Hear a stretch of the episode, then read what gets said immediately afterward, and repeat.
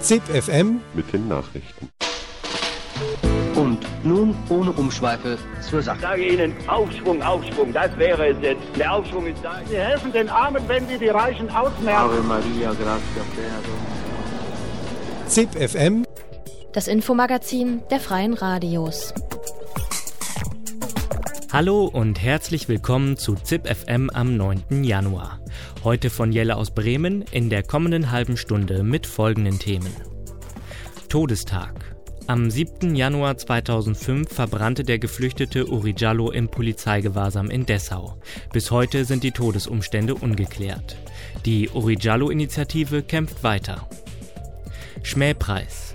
Ende Januar werden verantwortungslose Unternehmen mit den Public Eye Awards gekürt. Ausverkauf. Wie die spanische Regierung zur Rettung des Staates die Rentenkassen gefährdet.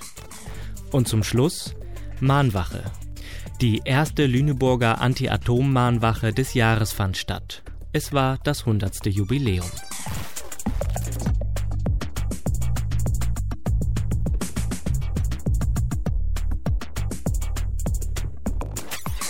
Vor acht Jahren verbrannte ein Mensch in einer Zelle im Polizeigewahrsam in Dessau.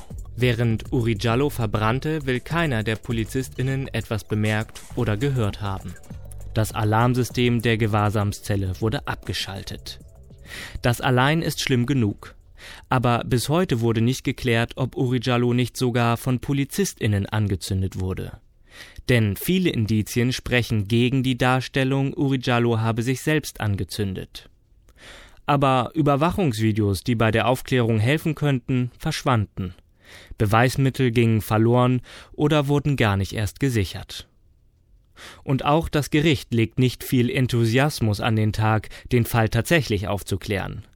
Nach einem ersten Freispruch wurde vor kurzem ein Polizist symbolisch wegen fahrlässiger Tötung zu einer Strafe von 10.800 Euro verurteilt.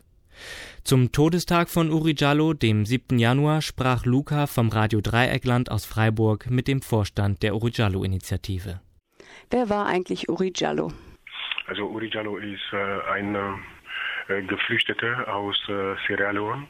Wegen Bürgerkriege ist äh, nach Deutschland gekommen, wegen, also selber zu schützen. Und äh, im, im 7. Januar 2005 ist äh, festgenommen, also von der Straße.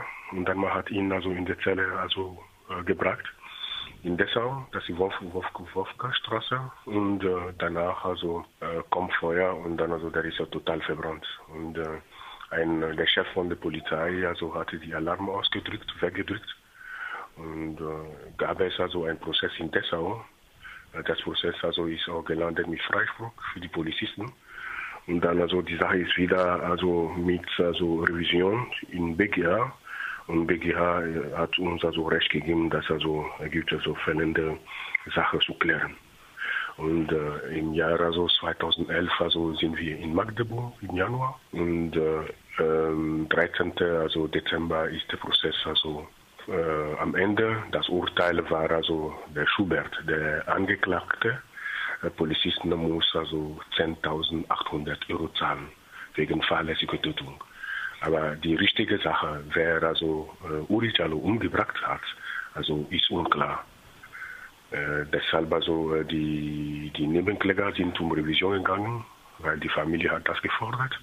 Und dann will sie selber, äh, wir haben also einen internationalen äh, Brandgutachter beantragt, beauftragt im Ausland, der also die, die Sache also mit, dem Feuer und alles klären kann. Ich werde nochmal betonen, dass Uri Jallo hat kein Feuerzeug. Wir haben das mitgekriegt im Gerichtssaal, also auch, also es gibt ein paar Fragen, dass also die Feuerzeug ist in der Asservat gefunden, drei Tage nach, äh, nach dem Tod von Uri Jallo. Das heißt, dass also man hat diese Feuerzeug, die sogenannte Feuerzeug nicht in der, in der Zelle gefunden. Das ist also eins Problem. Es gab auch Flüssigkeit, also in der Zelle, wo Uri Jallo verbrannt ist. Diese, Uri, diese Flüssigkeit ist keine Urine von Uri Jallo, ist kein Wasser. Was für Flüssigkeit ist das? Das ist ungeklärt. Wir haben auch also äh, die, die Nebenkläger haben viel, viel gefordert, damit man diese Fährte normal untersucht, weil man hat gesehen, man hat Experten also äh, gefunden, der also die Förder geprüft haben. Man hatte keine ADN, also von, von Uri Jallo drauf gefunden, keine, keine Fingerabdruck von Uri Jallo auf diese Fahrzeug. Dann die Nebenkläger hat gefordert, einen Antrag gestellt, damit man nochmal überprüft, wer welche Fingerabdruck steht auf, äh, von, auf diese Fahrzeug, weil das ist nicht von Uri Jallo, von jemand anders. Aber die haben das abgelehnt.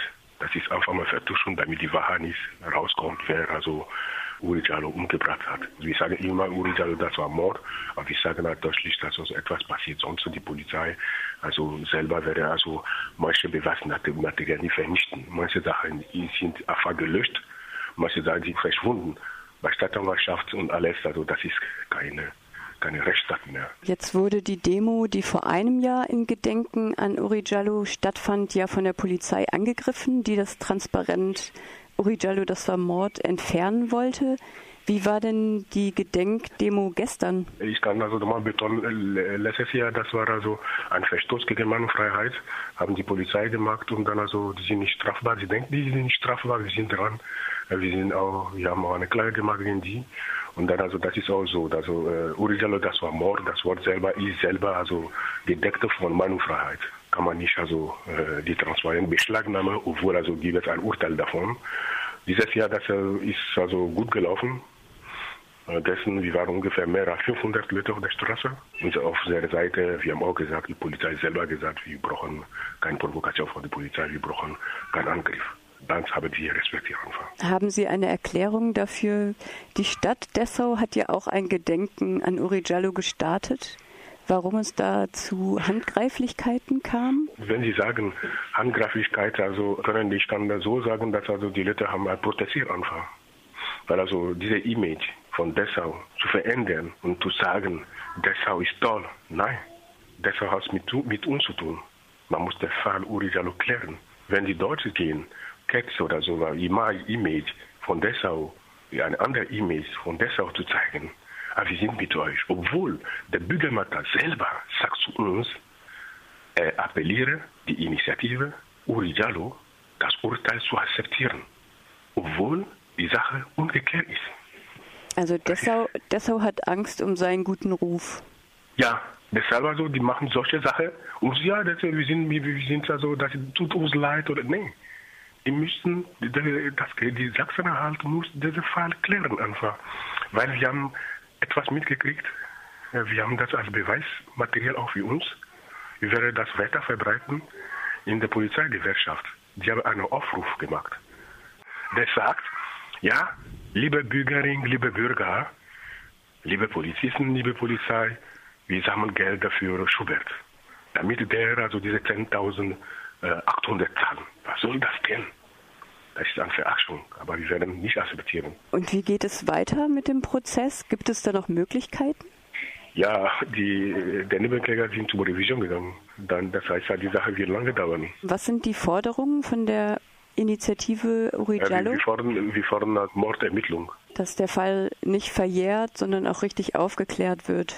Ja, ja, ja, das ist unsere richtige Forderung. Und dann, also, das ist auch so, dass unsere Forderung steht, auch, wir kämpfen gegen Residenzpflicht und Polizeikontrolle. Und dann also diese Racial Profiling, also wir kämpfen gegen viel Rassismus und Diskriminierung, kämpfen wir dagegen. Vielen Dank und viel Kraft noch bei eurem weiteren Kampf. Mehr Infos zu den Prozessen und der Urijallo-Initiative findet ihr unter Initiative Urijallo in einem Wort.wordpress.com.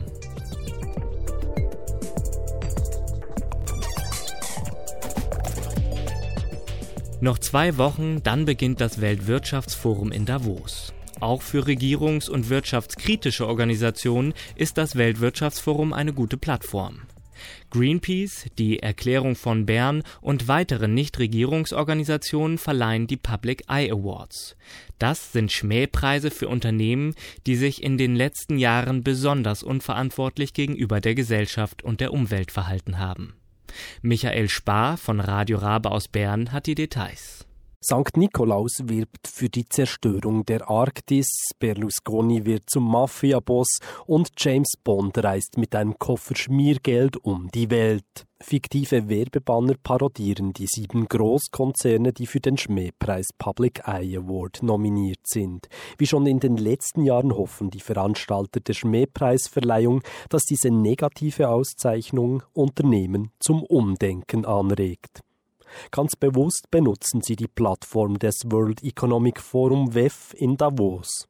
Public Eye Award Mitorganisator Michael Baumgartner ist davon überzeugt, dass dank der großen Publizität etwas bewirkt werden kann. Wir haben tatsächlich immer wieder Erfolge. Natürlich ist es nicht so, dass eine Firma sagen würde, wegen dem Public Eye haben wir, aber die letztjährigen äh, Gewinnerin, der, der Jurypreis letztes Jahr ging an die Barclays Bank wegen äh, Lebensmittelspekulationen und Barclays hat letztes Jahr äh, be bekundet, sie überlegen sich aus der Lebensmittelspekulation äh, auszusteigen.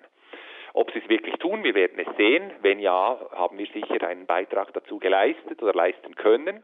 Auch der andere Gewinner des letztjährigen Public Eye Awards musste zurückkrebsen. Der brasilianische Großkonzern Vale wurde beim riesigen Staudammprojekt Belo Monte gebremst. Zwar wurde das Bauprojekt nicht abgeblasen, doch wurde es zeitweilig gestoppt. Das große Umdenken bei den Großkonzernen hat allerdings noch nicht angefangen. Gerade die globale Finanzkrise stimmt nicht besonders optimistisch. Überall wird privatisiert und dereguliert, das heißt, Großkonzerne werden mächtiger, eine intakte Umwelt und Menschenrechte hingegen werden vielerorts schlechter geschützt. Immerhin konnte Michael Baumgartner von den Public Eye Awards feststellen, dass dieses Jahr die krassen Fälle nicht zugenommen haben haben? Es hat kein, nicht zu einem Aufschwellen geführt. Letztes Jahr hatten wir mehr Nominationen. Wir müssen dazu aber auch sagen, dass wir dieses Jahr äh, die Nominierung etwas auch verschärft haben, dass wir eben äh, wirklich Nominationen auch haben. Die werden ja überprüft, sicherstellen, dass die Nominationen auch auf, auf äh, soliden Grundlagen stattfinden. Was wir sehen können im, äh, letztes Jahr und dieses Jahr, dass eine Bank den Jurypreis gewonnen hat, auch dieses Jahr. Und das hat sicher und ganz klar auch mit dieses Jahr ganz klar in Bezug auf die Finanzkrise. Eine der größten Banken, äh, Goldman Sachs, ist jetzt nominiert, die eine der Gewinnerinnen der Finanzkrise. Und das scheint uns doch ein wichtiger Punkt, wenn man dann schaut, äh, Goldman Sachs Rolle gerade in Bezug auf Griechenland. Neben dem Krisenprofiteur Goldman Sachs sind sechs weitere Unternehmen für den Schmähpreis Public Eye Award nominiert. Shell als potenzieller Verschmutzer der Arktis, Alstom als Korruptionsförderer, Lonmin und G4S als menschenrechtsverletzende Unternehmen, Coal India als Luftverschmutzer. Auch eine Schweizer Unternehmung hat es laut Michael Baumgartner geschafft, auf die Liste der verantwortungslosesten gesetzt zu werden. Das ist Repower. Die Hauptaktionärin von Repower ist der Kanton Graubünden für ein Projekt in Italien, Süditalien, in einer sehr äh, umstrittenen Region auch. Und die Entwicklungen, die zu diesem Projekt geführt haben, scheinen der Jury dahingehend auch fragwürdig, dass das, diese Nomination dann auch auf die Shortliste kam. Nun kann die Öffentlichkeit mitbestimmen, wer zum verantwortungslosesten Unternehmen des Jahres gewählt wird.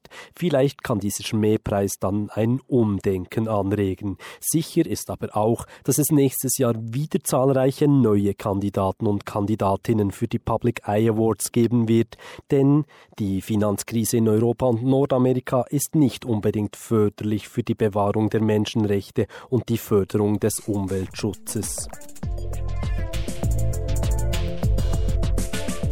Mehr Informationen zu den Nominierten und die Möglichkeit abzustimmen gibt es im Internet unter www.publiceye.ch. Verliehen werden die Public Eye Awards am 24. Januar in Davos. In guten Zeiten Geld zurücklegen, um in schlechten Zeiten davon zehren zu können. Klingt nach einem vernünftigen Plan. Vor allem, wenn es dabei um die Renten von Millionen Menschen geht. Das haben sich auch spanische Regierungen gedacht und über die Zeit Rücklagen für die Rentenkasse gebildet. Doch jetzt ist Krise. Und in der Krise sind Ideen, die Menschen helfen, keine guten Ideen mehr. Da gibt es ganz andere Prioritäten. Das dachte sich auch die aktuelle konservative Regierung Rajoy und nutzt die Rücklagen der Rentenkassen nun, um die eigene Staatsbilanz zu verbessern. Und so richtig zu interessieren scheint das in Spanien im Moment niemanden. Ein Gespräch mit Ralf Streck, geführt von Radio Dreieckland aus Freiburg. Ist dieser Eindruck richtig, dass das weitgehend unter ohne öffentliche Aufmerksamkeit erfolgt? Ja, in Spanien zumindest mal wird es kaum, ähm, kaum diskutiert. Äh, das ist aber auch so wahrscheinlich, ähm, dass man das so mittlerweile, ähm, naja, so als gegeben ansieht, dass ein Land, das quasi so die Auflagen äh, der Troika erfüllen muss, wobei Spanien das dann noch nicht so ganz offiziell macht, aber die machen das ja schon vorbeugend, ähm, dass äh, so ein normale, normales Vorgehen ist. Diese Renten, äh, also es waren ja ursprünglich, glaube ich, war so ein äh, äh, das äh, Portfolio dieses Überschusses lag bei 65 Milliarden. Äh, ungefähr schon im September und im November wurden mal so drei, vier Milliarden für aus dem Reservefonds abgezapft. Äh, früher war der die Quote, glaube ich, bei 55 Prozent von Staatsanleihen. Jetzt ist sie bei 90. So Finanzanalysten sagen jetzt einfach, äh, das ist schon relativ gefährlich, weil die Einnahmen oder die absehbaren Einnahmen im nächsten Jahr äh, oder im jetzt laufenden Jahr, wir sind ja schon in 2013, äh, eher noch weiter rückläufig sein werden, weil ja die Beschäftigung auch gleichzeitig rückläufig ist. Ja, das ist auch der, der, der typische Vorgang, dass man zwar ähm, sagt, in den äh, sogenannten fetten Jahren, dass man äh, da einen, ähm, einen, Überschuss angehäuft hat und Spanien hat da eben mit, mit, äh, mit einigen Milliarden an Überschuss äh, gehabt. Allerdings hat sich durch diese extreme Arbeitslosigkeit, ich meine, ähm, Eurostat hat, ja gerade heute die neuen Zahlen vorgelegt. Äh, Spanien hat jetzt eine Arbeitslosigkeit offiziell von 26,6 Prozent.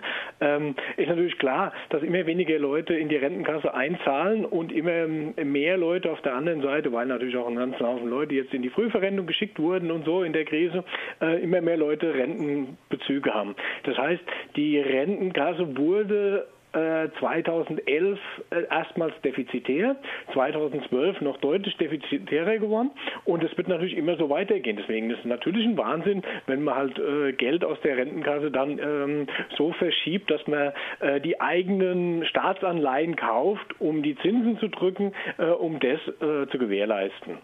Und klar, es ist natürlich klar, dass man das nicht in besonders großem Umfang machen kann, aber damit hat zumindest Spanien sich so weit ähm, gerettet, dass es zumindest mal 2012 den großen Rettungsantrag noch nicht stellen musste beim europäischen Stabilitätsmechanismus. Das ist, glaube ich, der entscheidende Punkt. Ich glaube, Spanien hat im letzten Jahr äh, 186 Milliarden Euro an Anleihen verkauft und es ist geplant für das laufende Jahr jetzt 207 Milliarden. Milliarden. 230 äh, sogar. Sogar mittlerweile 230 Milliarden aufzunehmen. Da wird man sich, da wird es ja wohl gar nicht drum herumkommen, wenn jetzt praktisch alle Reserven geplündert sind. Die Rentenkasse haben wir und selbst die Verkäufe, die da jetzt anstehen, also das Gesundheitswesen zu privatisieren etc., äh, wird ja wohl gar nicht drum herumkommen, dass Spanien jetzt doch in diesem Jahr nachfragen wird äh, beim, äh, bei der EZB beziehungsweise dem Europäischen Rettungsfonds eigentlich bleibt denen kein, kein anderer Weg. Und es ist auch, ähm, normalerweise könnte man ja sagen, das ist natürlich nicht gut, wenn ein Land ähm, sich unter die Souveränität, also die Souveränität aufgibt und sich quasi unter die, das Diktat der, der Troika begibt. Ähm, in, Im spanischen Fall hätte das aber den großen Vorteil, dass man, die Zinsen sind zwar ein bisschen gesunken, aber sind immer noch mit äh, über 5 Prozent äh, viel zu hoch. Die kann das, Span äh, das, das Land nicht ähm, bezahlen langfristig, weil die, die Schulden steigen ja weiter deutlich an, ja. Äh, während die Einnahmen sinken. Also ich meine, man muss sich das ja überlegen. Ähm, wenn 25, 26 äh, Prozent der Menschen arbeitslos sind, ähm, von denen mittlerweile, das sind ungefähr 6 Millionen, äh, von denen mittlerweile 2 Millionen auch überhaupt nichts mehr haben, also die haben nicht, noch nicht mal mehr irgendwie Sozialhilfe oder sowas, ähm, dann wird natürlich zum einen nicht mehr konsumiert, das heißt, alle Steuereinnahmen brechen ein, weil Mehrwertsteuer und sowas ja natürlich äh, äh, nicht mehr so viel ausgegeben wird wie vorher. Natürlich brechen die ein Einkommensteuereinnahmen ein und so weiter. Das heißt, man kann, äh, man hat da so eine ganz fatale ähm, Situation eingeleitet und ähm, das heißt, man hat einbrechende Einnahmen und steigende Ausgaben und man kann das nicht ähm, in Übereinstimmung bringen. Wenn jetzt Spanien diesen Rettungsantrag längst gestellt hätte, dann hätte es ja aus dem ESM äh, deutlich billiger Geld gekriegt und könnte mit diesem Geld zum Beispiel, ähm, das ja frei wird dann, äh, was nicht in, in Zinszahlungen geht, also das muss man, muss man ja wissen, dass die Zinszahlungen schon im Haushalt 2012 der, größte, der zweitgrößte Posten waren und der hat sich nochmal deutlich äh, erhöht für 2013. Wenn man diesen Faktor deutlich verringern würde, hätte man Geld frei, um zum Beispiel zu investieren in, sage ich mal, erneuerbare Energie, Energien oder so, mhm.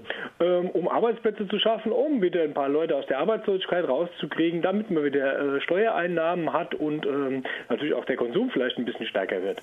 Ähm, ja, jeder, wer ein bisschen geschichtsbewusst äh, ist, weiß ja auch, wir kennen diese Politik aus dem Ende der Weimarer Republik, wo genau dieser Circulus Viciosus immer weiter gedroben äh, worden ist und wo es ja auch ja bekanntlicherweise Weise dann auch die politischen Reaktionen hat, gegeben hat. In Griechenland haben wir tendenziell schon mit dem Vordringen der offenen Faschisten der Goldenen Morgenröte das. Wie ist die politische Entwicklung in Spanien? Bis jetzt sind ja die Proteste eher äh, links gewirkt, würde ich jetzt mal beinahe sagen. Äh, ist das eine reale Gefahr oder ist schon allein schon die, die Machtübernahme der Ex-Phalangisten äh, in Form von Rajoy äh, damit schon alles abgedeckt? Ja, weitgehend ist es natürlich hier abgedeckt. Also diese ganze, ähm, ja, würde ich mal sagen, rassistische Rechte und so, die ist ja quasi an der Regierung. Ähm, die werden sich natürlich deswegen ein bisschen oder deutlich moderater als jetzt zum Beispiel diese rechtsradikalen ähm, in, in, in Griechenland. Aber äh, das ist natürlich nicht auszuschließen, dass irgendwann auch anhand dieses Kurses, den jetzt gerade da diese, diese Postfaschisten da fahren, dass rechts von denen dann ähm, Parteien äh, stärker werden. Es gibt ja noch diese Real, diese Phalangisten, die sind ja alle nicht verboten worden nach der Diktatur, ähm, dass die dann stärker werden mit so einem, mit so einem deutlich äh, zugespitzteren Diskurs und dass die, die Volkspartei da in die Richtung natürlich dann auch Stimmen verliert oder dass sich auch da so eine gewisse Basis radikalisiert, von wegen, äh, die Ausländer nehmen uns hier die Stellen weg und so. Hm. Das kann schon passieren, ist aber bis jetzt noch nicht zu beobachten. Ist noch nicht zu beobachten. Soweit ja, eher zu beobachten ja. so eine, äh, eine deutliche Deutschenfeindlichkeit, die ja. steigt. Ralf, ich bedanke mich für diesen kurzen Bericht oder Kommentar zu den jüngsten Entwicklungen in der offiziellen spanischen Politik.